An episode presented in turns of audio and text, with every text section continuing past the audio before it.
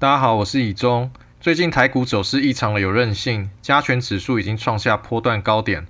外在的环境呢，有美国加速升息的压力。台股会消化这些消息继续上攻呢，还是会来到转折之处？进入这周的 DJ 有事吗？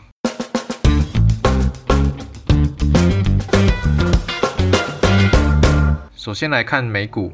联准会主席鲍尔近期的公开谈话中猛烈放鹰。如果整体的反映通膨数据没有有效降温，有必要加快紧缩政策，并加快升息步伐。美股大叔 Barry 认为，鲍尔这次的表达态度十分的明确，要以维持更久的限制性货币政策打压通膨到两趴的目标。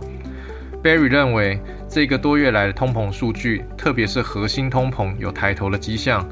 外汇以及债市都有一定程度反映联准会二月下旬以来的鹰派立场。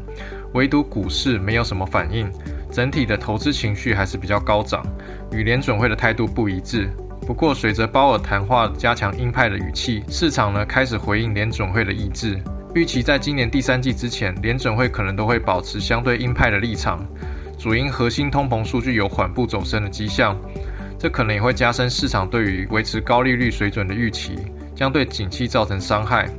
短期呢，要观察接下来公布的非农就业报告，以及下周的公布的 CPI 数据，可能会进一步影响三月下旬 FOMC 对利率点阵图的预期。若点阵图往上，将对市场造成冲击。整体而言，预期大盘有机会回测今年初的低点，但还不至于破去年下半年的前低。再来看台股，XQ 全球赢家跳出几个热门族群，首先是半导体的封测材料。当中的导线架族群最近的股价活泼，主要是涨特斯拉车用的题材。尽管特斯拉近期释出下一代的电动车将减少碳化系七十五帕的用量的讯息，使得市场对于碳化系的前景充满疑虑。目前呢，业界对于特斯拉解决方案众说纷纭。不过，对封装材料业者而言，碳化系用量若降低，反而会更加仰赖封装材料的制程优化，并增加更多工序，对相关的供应链反而有利。五二八五的借零透过 Onsemi 切入特斯拉碳化性逆变器的供应链，二三五一的顺德则是英飞凌的供应链。今年导线价族群定调第一季落底，全年逐季走阳的格局。另一个是测试界面族群，尽管半导体景气低迷，但测试界面着重在客户研发需求，因此影响比较小。由于小晶片设计的一直整合晶片已经成为主流趋势。并且在 AI、HPC 等新应用领域的导入带动之下，由于晶片的功能复杂度增加，对测试的要求也越加严格，并且测试的时间将大幅的拉长，有利于测试的供应链。六一五的影威，六二二三的旺系是 NVIDIA 的供应链，今年的营收平持平至小增。六六八三的雍智，六五一零的精测，主要客户是联发科。雍智今年拼个位数成长，金策呢则是目标双位数成长幅度。接下来是光学镜头，这个族群今年最大的亮点在于苹果新一代的 iPhone 以及中国高阶机种有机会导入潜望式镜头，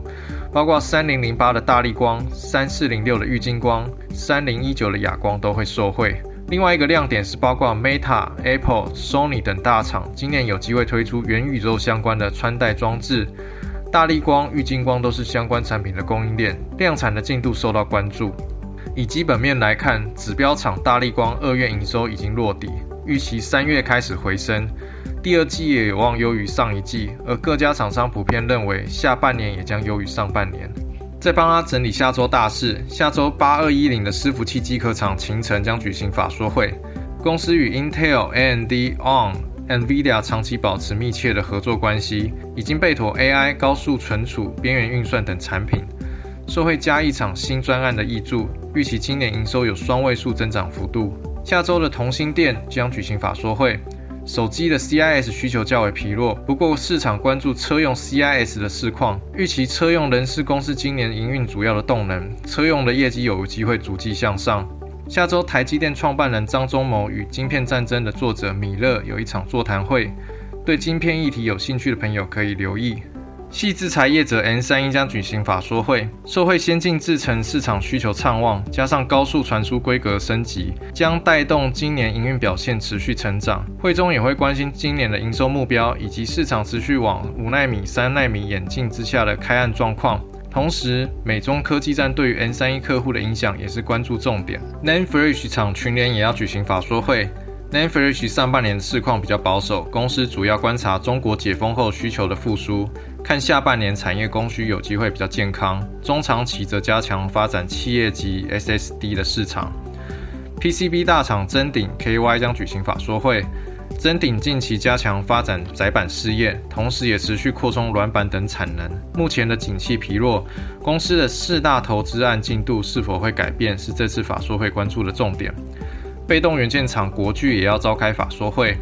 预期库存调整至今年第二季，认为呢下半年的消费需求有机会回弹。另外，并购事业开始并入合并营收的带动下，市场预期今年全年的营收有机会成长中个位数。下周康舒将举行股东临时会，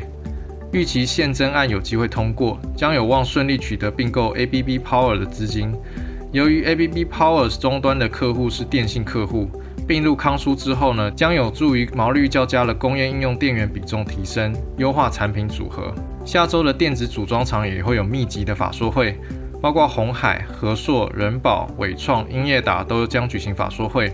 市场关注库存去化的状况以及终端需求的展望。预期 NB 去化库存已经接近尾声，代工厂普遍认为第一季落底之后，第二季出货将迎来回升。不过需求有感的复苏目前都还不是很明朗，需要持续的观察。下周生技股美食将举行法说会，预期抗血癌药物将支撑公司未来三年的成长动能。外界也关注其他重磅药物的进度，同时也关注今年能否维持营收双位数的成长幅度。美容通路佐登要举行春酒，市场对于嘉义的观光城堡的营收与实质的获利益注期待非常的深。经营团队这次应该会试出最新的入园以及客单等数据，同时也会关注两岸解封之后的美容通路回温力道。目前已经有感受到回温的迹象，但是还没有非常的明显，大约回到疫情前七到八成的水准。船产方面，下周市场关注华夏举行法说会，受惠 PVC 报价自去年十二月起止跌反弹，公司并恢复至满载生产，加上主要进口的原料 EDC 价格滑落，